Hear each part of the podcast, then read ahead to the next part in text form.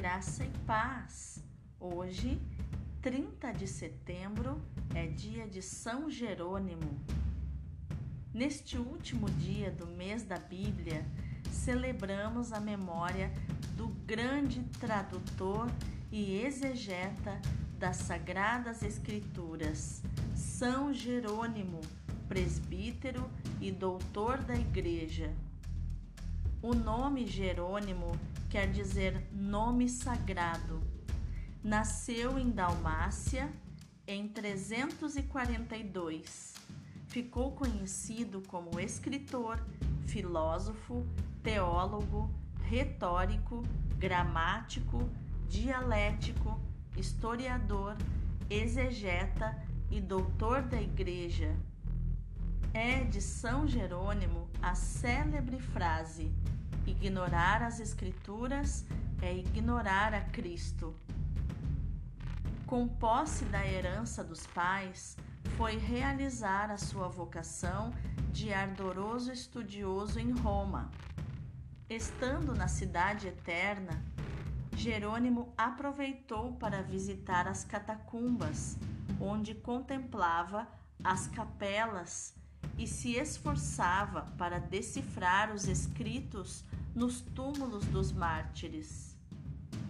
Nessa cidade, ele teve um sonho que foi determinante para sua conversão. Ele se apresentava como cristão e era repreendido pelo próprio Cristo por estar faltando com a verdade, pois ainda não havia abraçado as sagradas Escrituras, mas somente os escritos pagãos. No fim da permanência em Roma, ele foi batizado. Após isso, iniciou os estudos teológicos e decidiu lançar-se numa peregrinação à Terra Santa, mas uma prolongada doença obrigou-o a permanecer em Antioquia.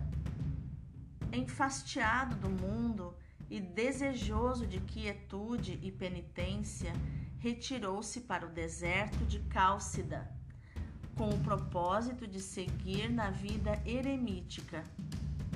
Ordenado sacerdote em 379 d.C., São Jerônimo acompanhou o bispo Paulino a um concílio regional em Roma. Nesse tempo, foi apresentado ao Papa Damaso como um exegeta e profundo conhecedor das línguas bíblicas. Por causa da clareza de suas ideias e grande conhecimento, o pontífice o escolheu para ser seu secretário e em 382 confiou-lhe a incumbência de revisar uma antiga tradução dos quatro evangelhos em latim ele concluiu esse trabalho antes da morte do Papa Damaso, que foi em 11 de dezembro de 384, e acrescentou também uma versão dos Salmos, traduzida do texto grego, que ficou conhecida como Septuaginta, a famosa Bíblia em latim. Expulso de Roma em 385, são Jerônimo se deslocou para Belém, na Terra Santa, onde teve contato com a versão hebraica do Antigo Testamento, especialmente com um livro que apresentava lado a lado, de forma comparativa, os diferentes textos do Antigo Testamento nas línguas disponíveis naquele tempo.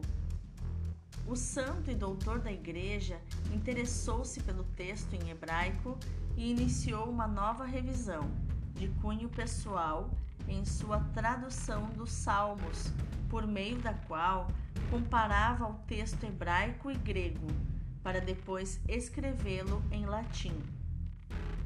Essa versão dos Salmos ficou conhecida como Galicana porque foi usada amplamente na Igreja da França, Gália em latim.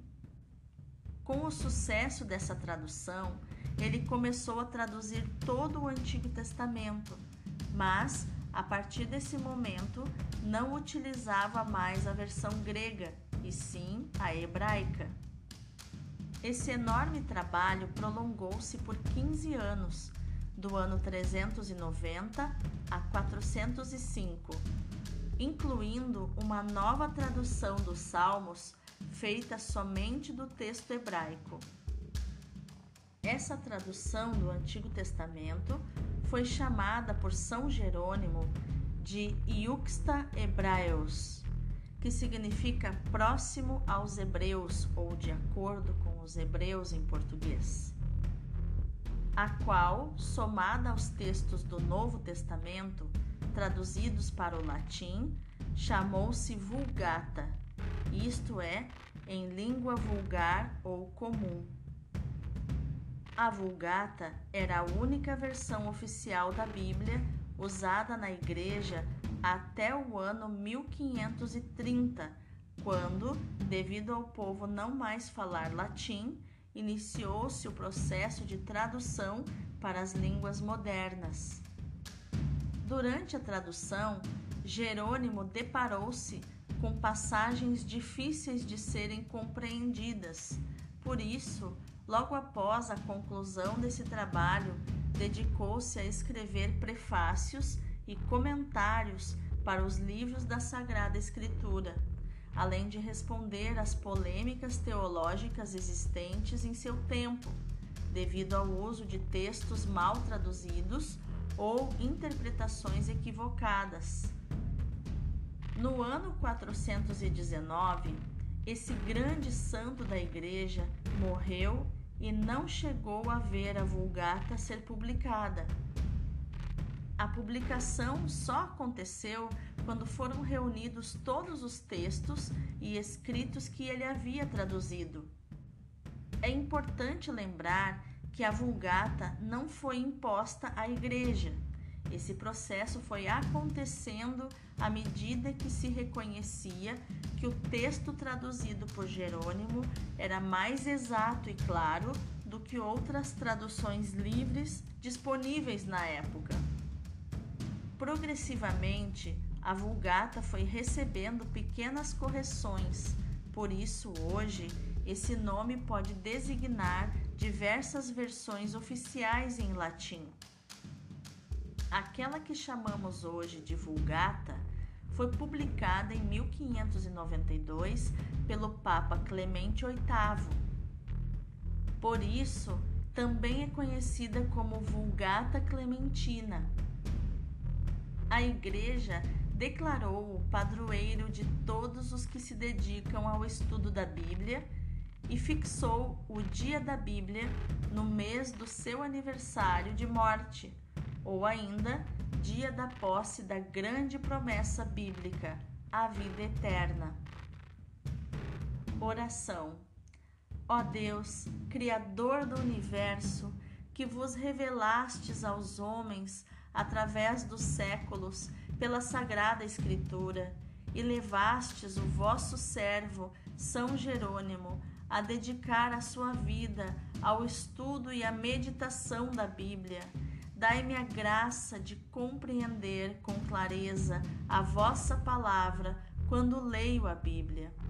São Jerônimo, iluminai e esclarecei a todos os adeptos das seitas evangélicas, para que eles compreendam as Escrituras e se deem conta de que contradizem a religião católica e a própria Bíblia, porque eles se baseiam em princípios pagãos e supersticiosos.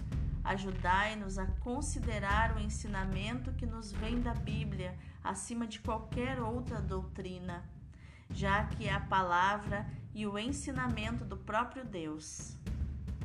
Fazer que todos os homens aceitem e sigam a orientação do nosso Pai comum expressa nas Sagradas Escrituras. Amém. São Jerônimo, rogai por nós.